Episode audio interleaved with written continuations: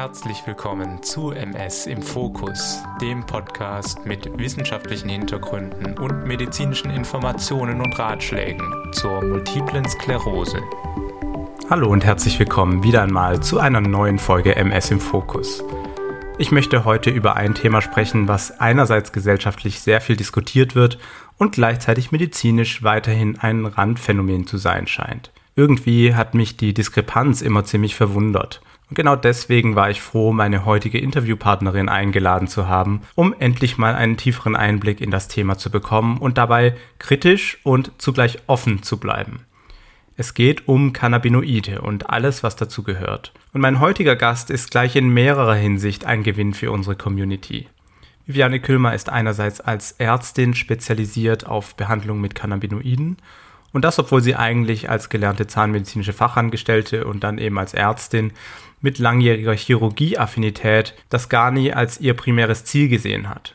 Eine MS-Diagnose im Jahr 2020 wurde zum Wendepunkt in ihrem Leben. Bei Viviane entstand durch die Akzeptanz der MS als Krankheit eine Umlenkung ihres Fokus auf sich selbst, sodass sie nun trotz oder mit der MS ganz neue Wege beschreiten konnte. Ich freue mich auch, dass Viviane treue Hörerin des Podcasts ist und wir jetzt so die Möglichkeit ergriffen haben, miteinander in den Dialog zu kommen. Freut euch also auf ein spannendes Gespräch mit meiner heutigen Interviewpartnerin Viviane Kühlmer. Viel Spaß dabei.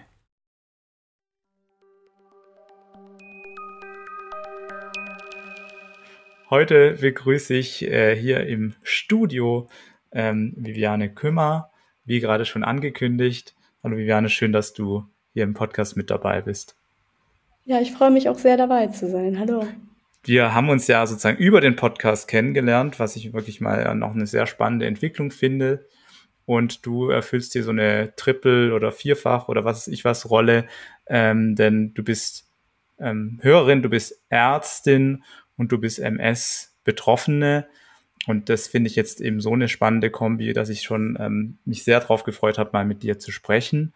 Und wir haben auch sogar noch ein spezielles Thema heute ausgesucht, wie ich auch schon angekündigt habe. Und das meine ich mit der vierten Rolle, ähm, nämlich, dass du dich ähm, gut auskennst mit Cannabinoiden. Aber ich wollte noch mal wirklich an Anfang anfangen und zwar jetzt auch noch mal ganz speziell in Bezug auf deine MS-Erkrankung.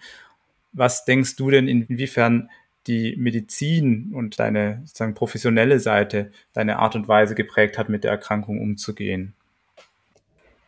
Ähm, Im Grunde hat es das von Anfang an am intensivsten geprägt. Mhm. Ich habe, als ich die ersten MRT-Bilder gesehen habe, habe ich die verstanden, bevor sie mir jemand erklärt hat. Das war nicht unbedingt positiv, weil das eben wirklich bedrohlich aussah für mich. Aber im Grunde habe ich dann umgeschaltet auf das, dass ich einfach gesagt habe, okay, was kann ich jetzt raussuchen aus meinem medizinisch geprägten Hinterkopf? was mir selbst und meinem Körper gut tut und etwas Positives generiert. Also es hatte von Anfang an dann im Grunde, ja, ein bisschen das Gefühl, als ob ich eine Fußballmannschaft aufstelle mhm. und jetzt einfach sage, was sagt mir die Neurologie, was komme ich aus der Schmerzmedizin und was kann ich in den anderen Fachbereichen alles aufbringen und da eben alles so verändern, dass es möglichst angenehm ist für mich, mit der Krankheit umzugehen. Mhm. Das heißt, du bist von der Verarbeitung sozusagen schnell auch ins Machen reingekommen ähm, und ins in die Hand nehmen, kann man das so sagen? Das kann man auf jeden Fall so sagen. Man muss aber dazu sagen, ich habe viele Jahre in der Chirurgie gearbeitet, schon vor meinem Studium mhm. und auch während des Studiums und danach. Und das ist etwas, das war mit Abstand das Schwerste und Unangenehmste auf Dauer eben akzeptieren und annehmen zu lernen, dass ich nicht mehr den ganzen Tag hauptsächlich am OP-Tisch stehe. Mhm. Und gab es daneben noch große oder vielleicht den größten Einfluss von der Erkrankung auf deinen, deinen Alltag, auf dein Leben? Was würdest du sagen, was waren die zentralsten Umstellungen neben dem OP-Tisch? Im Grunde hat es alles verändert. Mhm. Ich habe dann, als ich dann wirklich gesagt habe, okay, jetzt gebe ich nicht mehr meine Energie da rein, dass ich irgendwie versuche, wieder hauptsächlich am OP-Tisch zu stehen. Und das habe ich dann halt wirklich in jeden einzelnen Augenblick und jede einzelne Thematik einfach erstmal einfließen lassen und habe genau geschaut, was davon in meinem Leben, und das war wirklich jeder einzelne Handgriff, kann ich so ändern oder anpassen, dass es für mich trotz der Krankheit möglichst schön und möglichst angenehm ist. Mhm. Und ja, das hat eine Weile gedauert, aber es hat sich auch unglaublich gelohnt für mich. Und ich bin sehr, sehr glücklich, dass das so gewesen ist. Mhm. Mhm. Ähm, klingt auch tatsächlich relativ wie abgeschlossen dieser Prozess. Oder würdest du sagen, das ist noch ein weitergehendes Thema? Ich glaube, ganz abgeschlossen wird es mhm. nie sein. Einfach weil ich auch weiß, dass die MS mir im Grunde mit dem, wo ich überall betroffen bin und wo ich überall Herde habe in meinem zentralen Nervensystem, ich weiß, dass da im Grunde immer alles kommen mhm. kann.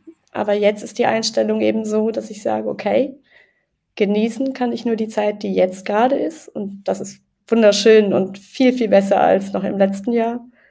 Und im Zweifelsfall werde ich dann halt mich mhm. drum kümmern, da einen entsprechenden Umgang mitzufinden.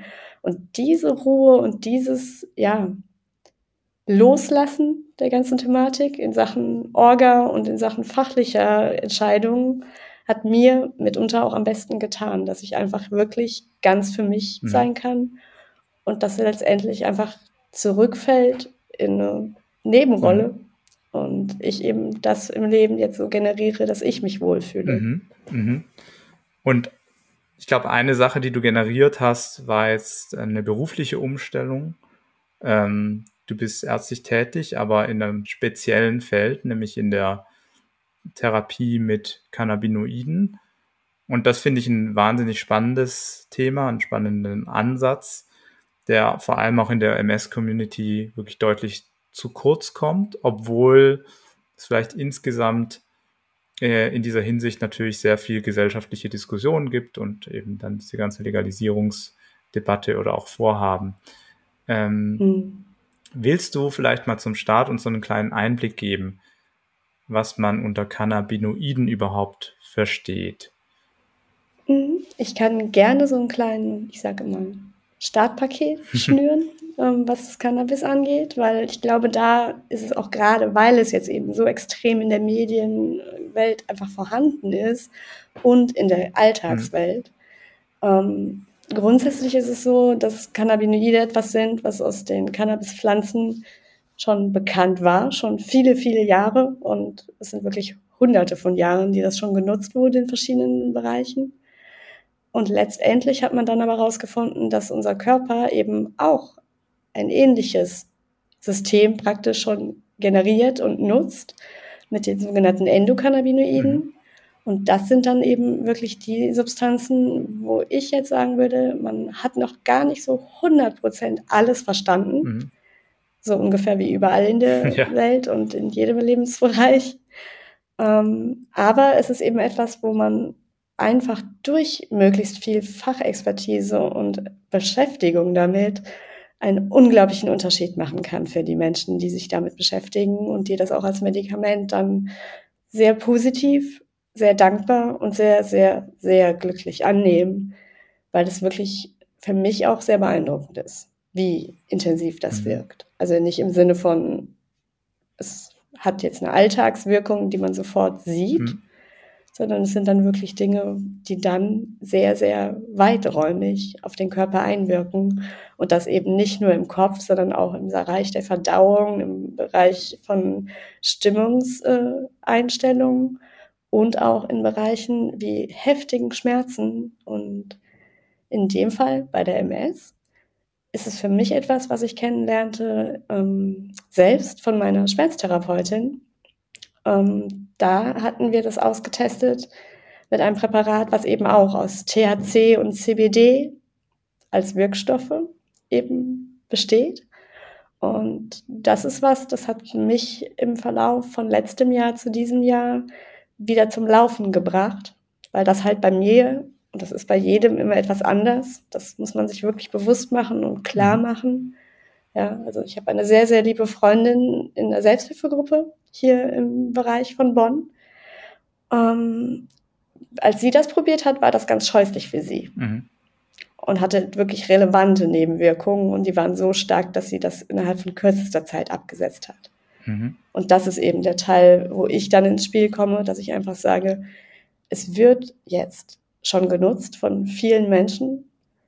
Aber wenn, ist es eben auch wirklich, finde ich, fachlich sinnvoller, wenn das ärztlich geleitet ist und das dann eben mit einer so hohen Anspruchshaltung und Wissensexpertise, äh, dass ich einfach sage, damit kann man es auch wirklich gezielter anwenden und eben auch so, dass man eben entsprechende ähm, Kultivare der einzelnen Arten auswählt, die dann ganz explizit auf das Krankheitsbild oder die Krankheitsbilder und auch auf den Körper und die Lebenssituation mhm. der Patienten wirklich gut passt und nicht einfach nur irgendwas ist, was dann ja womöglich von der Straße mit irgendwelchen Dingen versetzt wurde. Und dann fand ich den Ansatz unglaublich gut und finde ihn nach wie vor sehr beeindruckend, wie gut das teilweise mhm. wirkt und wie groß auch der Wechsel ist wenn man dann einfach in den Cannabinoiden nochmal eine Umstellung vollziehen mhm. kann.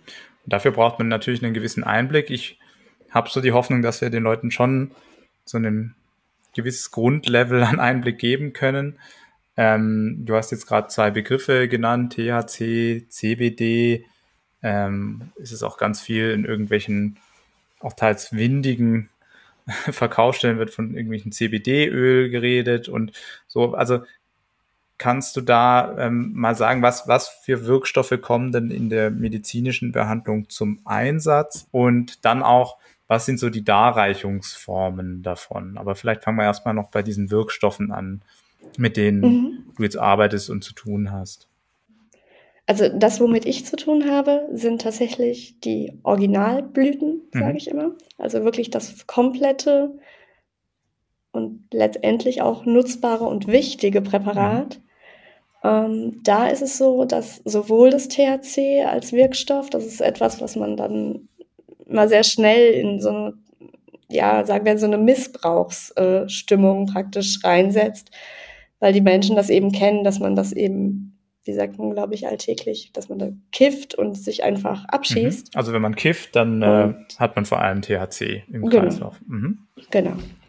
Und das CBD ist halt ein auch vorhandener Wirkstoff, der dann aber auch, ich sage immer, in Kombination zusammen mit diversen anderen Dingen, die auch in den Blüten vorhanden sind, ähm, ja, ich sage immer, das ist so die ausgleichende Wirkung des Ganzen, was dann aber auch eben schon in bestimmten Bereichen, ich habe das damals mit CBD-Gummibärchen ausprobiert, und allein das hat bei mir schon die Spasmen etwas gelöst.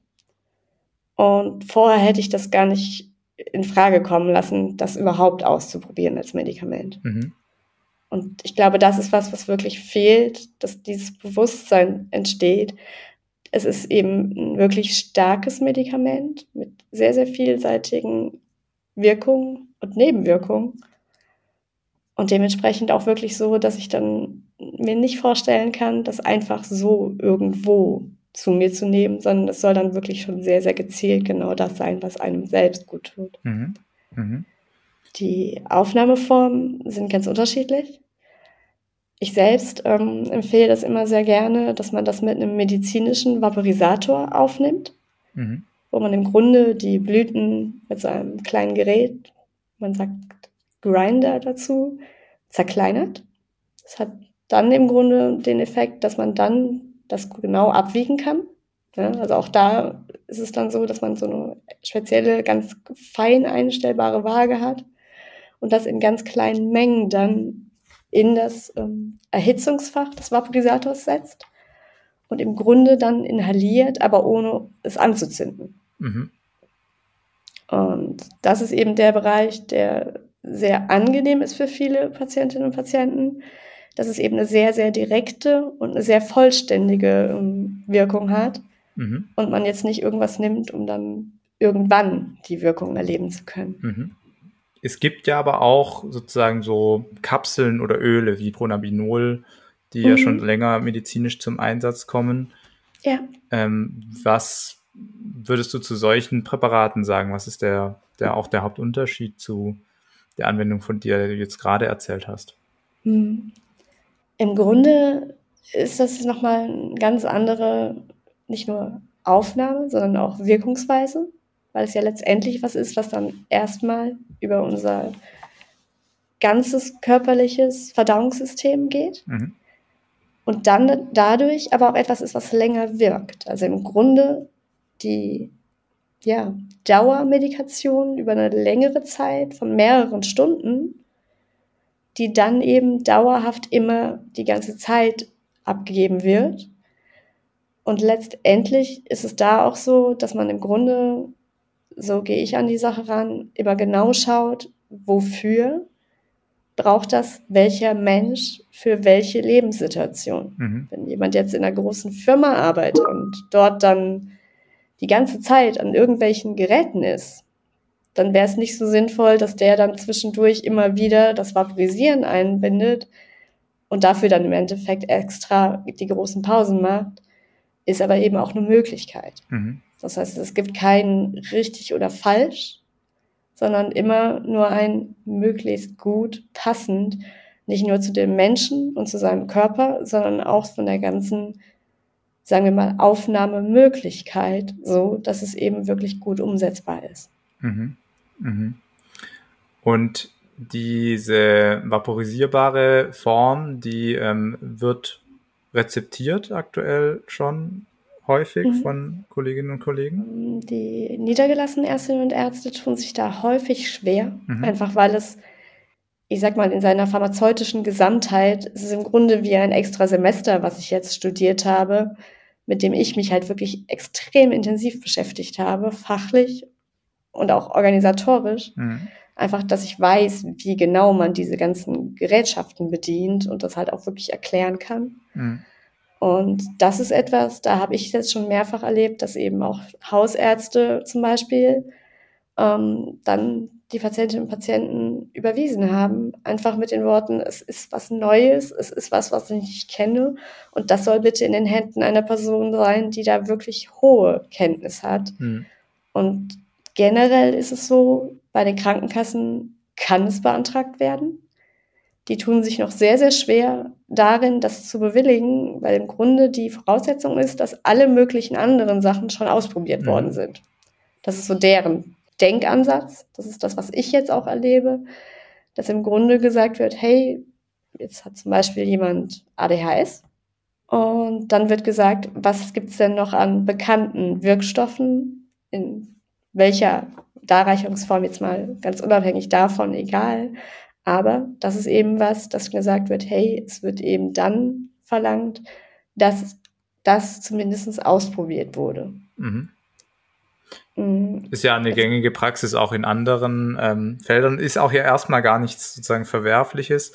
Absolut aber nicht, ähm, erhöht natürlich die Barrieren teilweise sehr stark und ich glaube, du hast auch einen wichtigen Punkt genannt. Oft ist es bei behandelnden Kolleginnen und Kollegen und ich würde mich da auch mit einschließen, ist auch das Unwissen einer der Hauptfaktoren. Also gar nicht mal irgendeine ähm, Verurteilung im Voraus, sondern tatsächlich das pragmatische mhm. oder praktische Wissen, wie kann man das jetzt sinnvoll verschreiben und was passiert dann, wenn das verschrieben wurde mit der Anwendung. Mhm. Ja, absolut. Also ich merke bei mir selbst auch, ich habe jetzt den Vorteil, dass ich das mit dem verschriebenen Präparat schon mal erlebt habe, mhm. was das macht, wenn man das nicht hat. Mhm. Das macht bei mir halt den Unterschied zwischen, ich laufe zu Fuß vom Hauptbahnhof bis nach Hause bis hin zu, wenn das komplett raus ist aus der Dosierung, zu, ich brauche einen Rollstuhl, damit ich überhaupt ja, nach Hause kommen kann. Mhm. Und das ist auch was, ich habe ja jetzt mit wirklich sehr viel Zeit und auch, ja, letztendlich mit Freude und Interesse, es war das Verlängerungssemester meines Studiums. Das meine ich wirklich ernst. Es war wirklich viel und unglaublich, unglaublich interessant.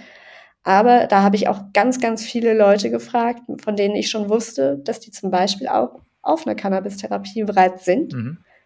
Dass ich einfach gesagt habe, was macht es denn genau mit deinem Körper, wenn du das inhalierst? Und worauf ist zu achten? Da bin ich jetzt auch mit einer entsprechenden Expertise in meinem Umfeld ausgestattet, dass ich dann eben mit der Firma, mit der ich dann zusammenarbeite, so als ich sage mal, als Orga und Abrechnungsfirma, mhm. ähm, dass dann da auch nochmal Dutzende von Ärztinnen und Ärzten in Kontakt sind, dass ich halt explizit nochmal da auch mehr ins Boot holen kann an Fachkenntnis und an Erfahrung, wenn es irgendwann dazu kommen sollte, dass ich da eben selbst einfach sage, das ist eine Krankheit, die ich in der Behandlung noch nicht hatte. Aber auch da soll es eben fachlich immer so kompetent sein wie irgendwie möglich. Und das hat mir so ein bisschen die Arbeit in der Uniklinik mitgegeben. Es soll wirklich maximal versorgende und positiv kontrollierte, gute Therapie sein mhm. und nicht einfach irgendwas. Mhm. Mhm. Ähm, ich glaube, diese Verschreibung von dem Cannabinoid, die findet ja schon seit relativ langer Zeit, muss man sagen, in der MS mhm. statt. Im Rahmen von dem Sativex-Spray, was vielleicht manche Hörerinnen und Hörer kennen. Und das ist eben auch so eine eigentlich eher eine Erfolgsgeschichte, weil es relativ klar war und natürlich auch die Pharmaindustrie da ordentlich für geworben hatte es gibt dieses Spray, das wird verschrieben und die Leute probieren das aus, aber auch als Second Line als sogenannte, das heißt, wenn davor die typischen Präparate gescheitert sind. Und mhm. das ist jetzt so ein bisschen mein Einstieg. Wir wollen ja vor allem natürlich darüber sprechen, in welchen Indikationen, also bei welchen Art von Symptomen ähm, bei der MS potenziell solche Cannabinoide helfen können. Ähm, mhm. Was würdest du sagen, was sind so die Top Symptome, wo du Erfolge gesehen hast? Also, wo ich es gesehen und letztendlich auch mit dem Sativex Spray, das ist das, was meine Schmerzmedizinerin mir verschrieben hat, mhm. ähm, erlebt habe. Ich sag mal, das sind die drei großen Themen: Schmerzen, Spasmen und Schlafprobleme. Mhm.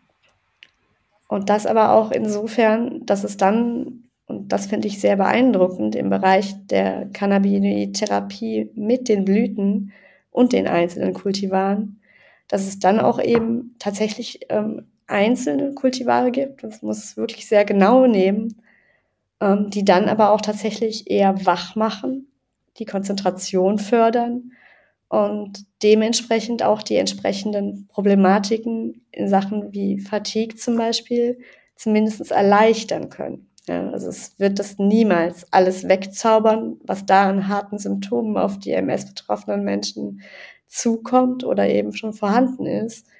Aber es ist eben eine Möglichkeit, die man dann auch einfach erwägen kann, ob das eventuell was ist, was den Menschen einfach ihr Leben erleichtert. Mhm. Das ist sehr interessant, weil das natürlich auch jetzt erstmal mit so einem Laien-Grundverständnis, aber auch einem gewissen Blick auf Fachinformationen natürlich mhm. eine klassische Nebenwirkung auch Müdigkeit sein kann. Also kannst du das nochmal ausführen, wie das mit sagen Fatigue oder Besserung der Fatigue versus der Nebenwirkung Müdigkeit bei den Präparaten auf sich hat? Also es ist tatsächlich etwas, das man sehr ernst nehmen muss. Es ist etwas, was auch eine ganz, ganz vorsichtige und respektvolle Eindosierung benötigt. Und letztendlich ist es dann aber so, dass durch die, ich sag mal, Umstrukturierung des Alltags. Alleine damit, dass man sagt, man kann aufstehen und man hat dann eben die Möglichkeit, etwas zu inhalieren gegen die Schmerzen. Mhm. Ähm, dass das aber auch eben dazu führen kann, ähm, und so ist es auch ganz generell bei mir, dass man einfach schaut, okay, was kann ich, abgesehen von diesem Medikament, noch für meinen Körper tun? Mhm. Und da ist es eben so, dass man eben noch mal viel breiter aufgestellt ist, einfach in der Wirkbarkeit der Blüten. Und andersrum gibt es dann aber auch welche, da würde ich ganz klar sagen, egal wie toll die die Schmerzen ähm, entfernen, die machen dann so müde und so unkonzentriert und so extrem, ja, sagen wir mal, abschweifend in den Gedanken, das würde ich niemals an einem Tag äh, nutzen wollen, wo ich noch irgendwo vorhabe, mit mhm. viel mit Menschen zu kommunizieren mhm. oder irgendetwas zu erledigen. Mhm. Ja. Mhm. Also im Grunde geht es mir auch wirklich darum zu sagen, es ist das Grundthema Cannabinoide, aber auch da gibt es eben wirklich hunderte von Varianten und wirklich diverse Sachen, die selbst jetzt schon in den Apotheken verschreibbar und letztendlich auch abholbar sind. Aber es muss eben immer klar gesagt werden, es ist ein so großes Feld, dass man das nicht leicht nehmen sollte. Mm, mm. vielleicht, bevor wir noch so auf so ein paar andere potenzielle Nebenwirkungen eingehen, wollte ich nochmal ähm, dazu sagen, es ist ja in der MS-Therapie, wenn man sich zum Beispiel die Leitlinie, die Living Guideline anschaut, die es aktuell gibt, da steht im Endeffekt stehen da zwei Sätze zu Cannabinoiden drin, die so sinngemäß sagen, ja, gibt super wenig Evidenz für deren Wirksamkeit. Mhm. Ähm, und das war's, ähm, was natürlich sehr schade ist. Aber da ist natürlich auch was dran, nämlich eben, wäre die wissenschaftliche ähm, Datenlage da so, dass wir große Studien haben, die die Wirksamkeit in den verschiedenen Indikationen zeigen würden, dann wären die auch besser vertreten in der Leitlinie. Das heißt, ja, aus der Evidenzsicht ähm, haben wir da eine schwierige Situation. Und auf der anderen Seite mhm. schließt das eine Wirksamkeit und vor allem eine individuelle Entlastung bei weitem natürlich nicht aus. Ja. Und das, ähm, deswegen wollte ich es nur noch mal gesagt haben an dieser Stelle. Mit diesem Stretch müssen wir jetzt hier gerade leben. Mhm. Und deswegen umso spannender, was du zu erzählen hast. Und ich war gerade stehen geblieben bei dem Punkt, dass wir angefangen hatten, über Nebenwirkungen zu sprechen. Müdigkeit hat quasi die eine, was mit was für anderen Sachen bist du so konfrontiert ähm, im Umgang mit den, also selber oder mit den Patienten, die du betreust? Also prinzipiell ist es so, dass eine Mundtrockenheit auftreten kann. Also es mhm. ist wirklich etwas, dann denkt sich, okay, man hat einen trockenen Mund, aber wenn man das dann selbst erlebt hat, und das war für mich auch einer der Gründe, dass ich mich jetzt nach und nach von dem Sativex verabschiedet habe, das war dann so trocken, dass ich teilweise nicht mal richtig sprechen konnte. Mhm. Und dann, da, wo man es hinsprüht, das Spray, hat es dann auch so die Schleimhaut so sehr ja, ausgetrocknet und die gesamte Situation unter meiner Zunge war so, dass es dann halt wirklich unangenehm war. Mhm. Und also das ist wirklich was, was manchmal, nicht immer sein kann. Gleichzeitig aber dann auch so, dass man immer ganz klar sagen muss, es ist nie 100% sicher, was da noch alles kommt. Ob das jetzt im Sinne von, man hat zu viel Hunger, man hat zu wenig Hunger. Und in verschiedenen Krankheitsbildern ist es ja durchaus erwünscht, mhm. ja, wenn man Menschen hat mit Essstörungen und sagen wir mal bedrohlich reduzierten Körpergewicht, ist etwas, was fördert, mehr zu essen und wirklich Appetit zu haben, etwas ganz, ganz Großartiges. Mhm. Und mhm. das ist was, das finde ich nach wie vor immer am beeindruckendsten, wenn es eben nicht nur um die Schmerzen geht oder um die Spasmen, sondern auch um so simple Dinge, dass man in der Reha, wurde mir so berichtet, tatsächlich dann von Bekannten angesprochen wird, was sich jetzt verändert hat, weil jemand auf einmal wirklich da sitzt und richtig, richtig Appetit hat und das eben für den ganzen Körper einen unglaublichen Unterschied macht. Und gerade im Bereich von auch anderen Krankheiten, jetzt wie in der Krebstherapie, mhm. das auch wirklich was ist, wo ich mal sage, es ist nicht so, dass das jetzt der Allheilmittelförderer ist mit dem Cannabis, aber es ist eben eine Möglichkeit. Und das ist eben was, was mich auch von meiner ganzen organisatorischen, fachlichen und medizinischen Art her total ausmacht. Im Zweifelsfall über den eigenen Tellerrand hinausschauen und es danach entscheiden, was eine echte Erleichterung und eine wirkliche Hilfe ist. Mhm. Und nicht nur für manche Situationen. Mhm. Guter Punkt auch mit dem Gewicht. Ähm, wenn man in der MS-Sprechstunde sieht man das ein oder andere Leichtgewicht sitzen und ähm, mhm wurde ich auch schon öfters darauf aufmerksam gemacht, dass es an sich ein wichtiges Thema ist, ähm, wie man tatsächlich auch es schafft zuzunehmen oder ähm, aus dieser ja, Kachexie rauszukommen. Super. Dann hatte ich auch noch dieses Thema einfach so gerne jetzt aufgebracht, weil ich das fast schon, ich sehe mich fast schon, wir sehen uns hier vielleicht wie so Provokateure, weil es tatsächlich ähm, unter, und das weiß ich, unter vielen Kollegen ähm, meines Fachgebiets sehr, sehr mhm. kritische Stimmen gibt, wo ich das Gefühl habe, die sind unüberlegt, die sind ähm, unreflektiert, das sind eine gewisse Abwehrhaltung, vielleicht gar antiquiert, vielleicht einfach Abwehrhaltung, weil es einen gewissen gesellschaftlichen Hype darum gibt und, mhm. und dann so ein bisschen standardisierte Bedenken wie, dass es ein Medikament mit Abhängigkeitspotenzial gibt. Natürlich bei all solchen Haltungen oder solchen Gedanken ist ja immer ein Quäntchen Wahrheit dabei. Aber wie, wie siehst du das zum Beispiel mit der Abhängigkeit bei den Mitteln an? Ich finde es gut, dass wir darüber sprechen, weil das auch was ist, was selten so klar eben in den Mittelpunkt gesetzt wird. Mhm. Im Grunde ist es so, dass es natürlich ein Abhängigkeitspotenzial besitzt. Ähm, gleichzeitig ist es dann aber auch das, was letztendlich dann, ich sage immer, die verschreibende Person, in dem Fall wäre das dann zum Beispiel ich, ähm, auch ganz klar bestimmt, wie viel davon überhaupt verschrieben wird und wann das genau konsumiert wird, in welchem Zusammenhang. Mhm. Und da habe ich persönlich halt ein wirklich sehr, sehr anspruchsvolles und grundsätzlich kritisches Auge drauf. Ähm, ich merke aber auch, und das hatte ich jetzt schon mehrfach, dass Menschen zum Beispiel mit Schlafproblemen dann zu mir kommen und sagen, ja, hm, ich habe ansonsten nur die Möglichkeit, mich an Benzodiazepinen oder Z-Substanzen zu bedienen. Und da ist ja auch eine wirklich hohe und letztendlich auch bedrohliche Abhängigkeitsentwicklung da. Mhm. Und das ist eben der Teil, wo es eben ganz klar für mich immer so ist, dass ich sage, das ist jetzt nicht was, was man einfach mal so ausprobiert, nur weil es grün ist und aus der Pflanze kommt. Es ist für mich halt ein starkes Medikament, was auch mit kompletter Vorsicht und sehr, sehr gewissenhaft genutzt werden soll mhm. und muss, um da eben entsprechend auch eine alltagstaugliche ja, Nutzung des ganzen Themas mhm. überhaupt generieren zu können. Mhm.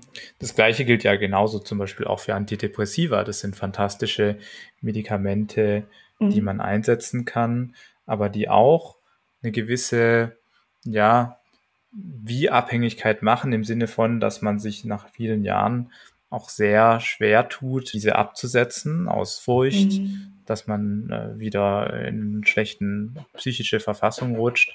Solche ja. Probleme da wird ehrlich gesagt ärztlicherseits nicht unbedingt in gleichem Maße drüber ähm, gesprochen, ähm, oft. Und deswegen finde ich, sollte man diese Debatte auf gar keinen Fall scheinheilig führen, sondern wirklich die Probleme benennen, jedes Mal, wenn man sich mit so einer Situation konfrontiert sieht, hm. dass ähm, ja eine Person ein neues Medikament ähm, einnehmen wird, was solche Probleme machen könnte.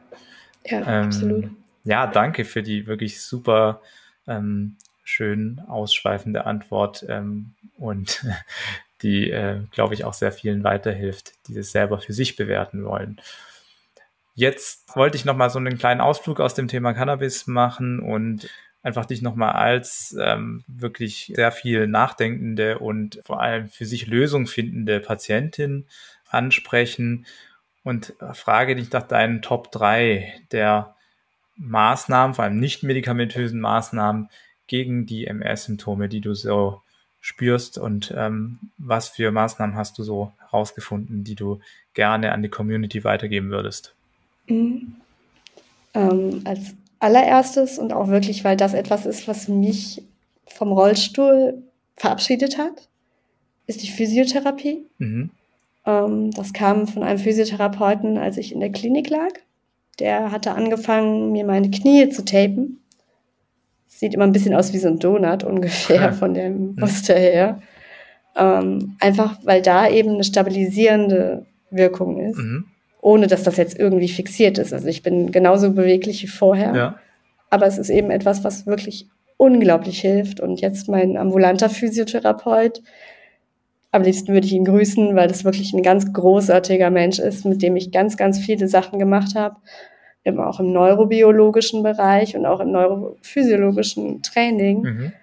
Ähm, ja, ich hätte nie gedacht, dass das so eine ungleich fantastischere Wirkung hat, als ich jemals irgendwie Wahnsinn. hätte vermuten können. Ja, lernt man nicht im Medizinstudium. Nee, fehlt komplett, ist total schade. Mhm. Ist aber auch, dass ich jetzt immer sage, ja, die Krankheit MS mit ihrer Vielfalt hat aus mir eine bessere Ärztin gemacht, weil ich jetzt eben so viele andere Fachbereiche immer im Hinterkopf habe und auch immer generiere als Möglichkeit für meine eigenen Patientinnen und Patienten. Mhm. Als zweites Thema, abgesehen von der Physiotherapie, liebe Grüße an Sammy. Ich weiß gar nicht, ob das erlaubt ist im Podcast. Auf jeden Fall. Sammy, das gute ist halt Arbeit. wirklich jemand, wir verstehen uns super und im Grunde ist es so, als ob ich jetzt zum Training gehe und er dann mein Trainer ist und ich dann die Sportlerin. Und wir haben mich halt aus dem Rollstuhl raus trainiert. Mhm. Und das ist für mich nach wie vor eine unglaublich schöne Situation natürlich. Was auch extrem geholfen hat, war die Umstellung der Ernährung. Mhm. Da hat mich meine Selbsthilfegruppe tatsächlich drauf gebracht, als ich gerade erst mit der Diagnose vor einigen Jahren aus dem Krankenhaus kam, dass ich irgendwann gemerkt habe, dass sowas wie Zucker so eine ganz extreme Plus-Minus-Rechnung aufmacht, weil im ersten Moment es halt total überenergetisch wirkt. Mhm. So ein bisschen wie man das vielleicht bei Kindern kennt, dass mhm. man sagt, hey, nicht zu viel Zucker, sonst überdreht das Kind. Ähm, letztendlich ist es halt wirklich so, dass durch die MS und das, was der Körper eigentlich die ganze Zeit auch immer noch, ähm, sagen wir mal, möglichst gut handeln muss, mhm. es dann auch wirklich dazu kommt, dass man, ja, von zu viel Zucker ist es so, dass es dann wirklich wie so ein Zustand von, ich sage immer so, eine, eine, ganze Flasche Rotwein geäxt kommt. Mhm. Ja, ich konnte nicht richtig sehen, ich konnte nicht richtig laufen, ich konnte nicht richtig reden. Und das mit dem Denken war auch, sagen wir mal, fatigue-bedingt wirklich eingeschränkt. Mhm. Und auch so, dass es dann unangenehm mhm. ist, dass man wirklich das Gefühl hat, man kommt nicht mehr sicher nach Hause. Und deswegen habe ich halt einfach vielleicht ein bisschen radikal, aber auch letztendlich in letzter Konsequenz für meinen eigenen Körper und meine eigene Situation den Haushaltszucker komplett aus meiner Ernährung gestrichen. Mhm und habe dann angefangen, eben explizit immer zu schauen, möglichst gesund und nicht gesund im Sinne von, das sagt man ja so, sondern wirklich so, dass ich sage, okay, ich habe mich mit Ernährungsmedizinern unterhalten, habe gesagt, was würdet ihr denn raten? Mhm. Und da war es eben so, dass jetzt eine Ernährung so ungefähr, ich sage immer, vegan plus Fisch plus wenig Fleisch, wenn man möchte, bei rausgekommen mhm. ist. Und das ist wirklich was, was unglaublich, unglaublich gut hilft. Einfach die Alltagssituation vom Körper zu verbessern. Und ja. Das heißt, es ist dann recht proteinreich und vor allem pflanzliches Protein, sagst du? Genau. Ja. Also es ist etwas, ich zum Beispiel habe gelernt, wie man relativ problemlos die trockenen Kichererbsen einfach mit Wasser und Natron, was man da reinfüllt, für 15 Minuten ungefähr in die Mikrowelle stellt. Und dann hat man die halt schon wirklich fertig. Mhm. Ja, und man hat dann eine ganz andere Versorgung, als wenn man jetzt extra irgendwelche abgepackten Sachen im Supermarkt kauft, egal was da jetzt in dieser Verpackung ist. Das kommt für mich gar nicht in Frage, allein schon, weil es eben so stark verarbeitet ist. Mhm. Und es ist nicht einfach, aber einfach war das Medizinstudium auch nicht immer. Und so sehe ich es halt einfach als Herausforderung und habe das eben für mich so umgesetzt, dass ich sage, okay, es ist alles erlaubt. Mhm. Und manche Dinge aber eben nicht im Alltag. Also kein, kein gesüßtes Müsli zum Beispiel, mhm. sondern lieber was, wo ich dann ein bisschen Obst reinschneide oder gerne einfach ein paar frische Tomaten als Naschwerk. Und größter Tipp meinerseits, immer irgendwo ein paar leckere Walnüsse stehen mhm. haben. Statt Chips oder anderen Knabbereien. Mhm. Weil das eben dann förderlich ist und auch wirklich insgesamt einfach die Möglichkeit gibt, dass dann der Körper einfach anders aufgestellt ist. Mhm. Mhm. Sehr schön. Und deine Nummer eins? Trage ich tatsächlich. Jetzt können es natürlich alle anderen nicht sehen, im Gegensatz zu dir. Ähm, das ist eine Kühlweste. Mhm. Die fällt den meisten Leuten gar nicht so sehr auf. Ist allerdings so, dass man die praktisch ähm, einfach abduscht morgens und dann abtrocknet von außen. Das heißt, wenn man es anfasst, ist das einfach trocken. Mhm. Und in dem Ganzen ist dann aber ein Polymer, was letztendlich das Wasser behält. Und im Grunde fühlt es sich so an, als ob ich den ganzen Tag ein frisches, kaltes, nasses Handtuch um meinen Oberkörper wickel. Mhm. Und das macht halt gerade im Sinne der übermäßigen Hitzeempfindlichkeit, die bei der MS nicht selten und bei mhm. mir ganz extrem besteht, einen richtig großen Unterschied. Mhm. Ja, also mit so einer Kühlweste waren dann richtig große Einsätze und wirklich intensive Sachen, die ich auch persönlich geleistet habe, überhaupt erst möglich. Weil das dann eben, ich sage immer, das Uthoff-Phänomen als Hitze-Wiederholungstäter, das alles wieder wachrufen kann, was man an blöden Symptomen schon kannte und dachte, dass es vielleicht weg sei, ähm, ist dann was, sag ich mal, das verwandelt sich dann vom bissigen großen Tiger zu einem sehr, sehr friedlichen kleinen Stubenkätzchen. Mhm. Mhm. Ich habe, äh, ja, Wahnsinn, du bist wirklich auch, du hast eine super Vertreterin für eine Kühlwestenfirma, weil du das einfach sehr gut beschreiben kannst und ähm, natürlich, das spielt dann auch in der klinischen Praxis empfiehlt man es dann tatsächlich auch oft, aber eben in einem Beisatz und die Leute verstehen vielleicht eventuell gar nicht so, was für einen Unterschied das für viele Menschen hm, macht. Also ja. danke für die Ausführung. Und du hattest vorhin erwähnt, dass du noch ein Sternchen-Thema hast neben den Top 3. Ja, genau. Es ist letztendlich, wie so häufig bei der MS, etwas, was man eben nicht sieht, wenn man die Leute auf der Straße trifft. Ähm, was aber auch insgesamt, weil es auch einen gewissen schambedeckten thematischen Einfluss hat, um, ähm, ist dann so etwas wie das Thema Kontinenz und Inkontinenz und das ist etwas, das habe ich eben selbst erlebt, dass man sagt, oh, warum kommt es, dass ich dann auf einmal nicht mehr entspannt auf Toilette gehen kann? Mhm. Und andersrum gibt es das aber auch, dass man eben dann nicht mehr entspannt es überhaupt bis zur Toilette schafft, mhm. ohne dass einem dann das passiert, was man sich überhaupt nicht wünscht und was auch gerade, ich sage immer beim ja, erwachsenen Menschen oder Menschen generell jeden Alters total unangenehm wäre, mhm. dass man praktisch eben sich in die Hose macht, bevor mhm. man überhaupt die Toilette erreicht. Und das war mir wichtig als Thema, einfach weil es ja alltagseinschränkend ist, ohne Ende, mhm. nicht in Ruhe auf Toilette gehen zu können. Ähm, letztendlich war es bei mir jetzt so, dass ich gesagt habe, bevor mir sowas ähm, wieder passiert, habe ich jetzt einen wirklich guten Urologen gefunden, der hier bei mir in Bonn in der Nähe ist und es wirklich sehr, sehr angenehm macht. Das klingt immer ein bisschen abstrus, aber so wird mir meine Blase mit Botox äh, stillgelegt, mhm.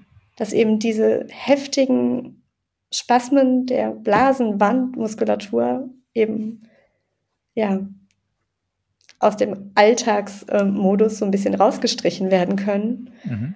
Und dann ist es so, dass ich halt ein intensives Beckenbodentraining gemacht habe, mit allem, was es an Ideen, Möglichkeiten gibt und wirklich alles, was mir aufgefallen ist. Aber so ist jetzt auch dieses Thema in, sagen wir mal, in, ein, in ruhigere Gewässer eingefahren. Ja. Sehr gut. Ja. Ähm, weil es wirklich auch insgesamt ein großer Unterschied ist, mhm. wenn man seinen Alltag wieder ganz entspannt genießen mhm. kann, ohne takten zu müssen, wo kann ich auf Toilette, was kann mhm. ich machen und die ganze Zeit nur strategisch am Überlegen, ne? Ja. Mhm. Kann ich mir sehr gut vorstellen. Ähm, und das ist ein eben extra Thema. Erstens, weil es doch medikamentöse Maßnahmen sind. Auch Botox als Therapie ist natürlich ein ja. nicht unaufwendiges Verfahren, aber ein sehr ähm, gutes und wirksames. Und ähm, du erinnerst mich jetzt gerade auch fast schon schmerzlich daran, dass es unbedingt mal eine Blasenfolge hier im Podcast geben muss und ähm, am besten eben mit einem Neurourologen ähm, kommt, verspreche ich. Aber danke fürs Aufbringen von der Thematik und ähm, für deine für deine Erzählungen. Ja, dann war es das tatsächlich schon für heute. Ähm, wir haben sehr viel besprochen, aber und ähm, ich bin sehr froh, dass wir noch deine Tipps-Session am Schluss hatten, weil ich äh, dabei auch sehr viel gelernt habe und ähm, hoffentlich die eine andere Hörerin oder Hörer auch. Wir setzen das vielleicht an anderer Stelle auch wieder fort. Von mir aus gerne. Und bis dahin danke ich dir jetzt nochmal und, und wünsche dir alles Gute. Ebenfalls danke. Schön, dass ich hier sein durfte. Und in jedem Fall würde ich jetzt sagen. Bis zum nächsten Mal. Bis zum nächsten Mal, danke. Das war es mal wieder für heute bei MS im Fokus. Vielen Dank fürs Zuhören und vergesst nicht, eure Themenwünsche an info@mspodcast.de zu schicken. Ich gehe wirklich darauf ein, es kann nur sein, dass es sich etwas verzögert. Dann freue ich mich bis zum nächsten Mal, wenn wir wieder für ein tiefes Verständnis und eine starke Bewältigung die MS in den Fokus nehmen werden. Alles Gute und bis dann.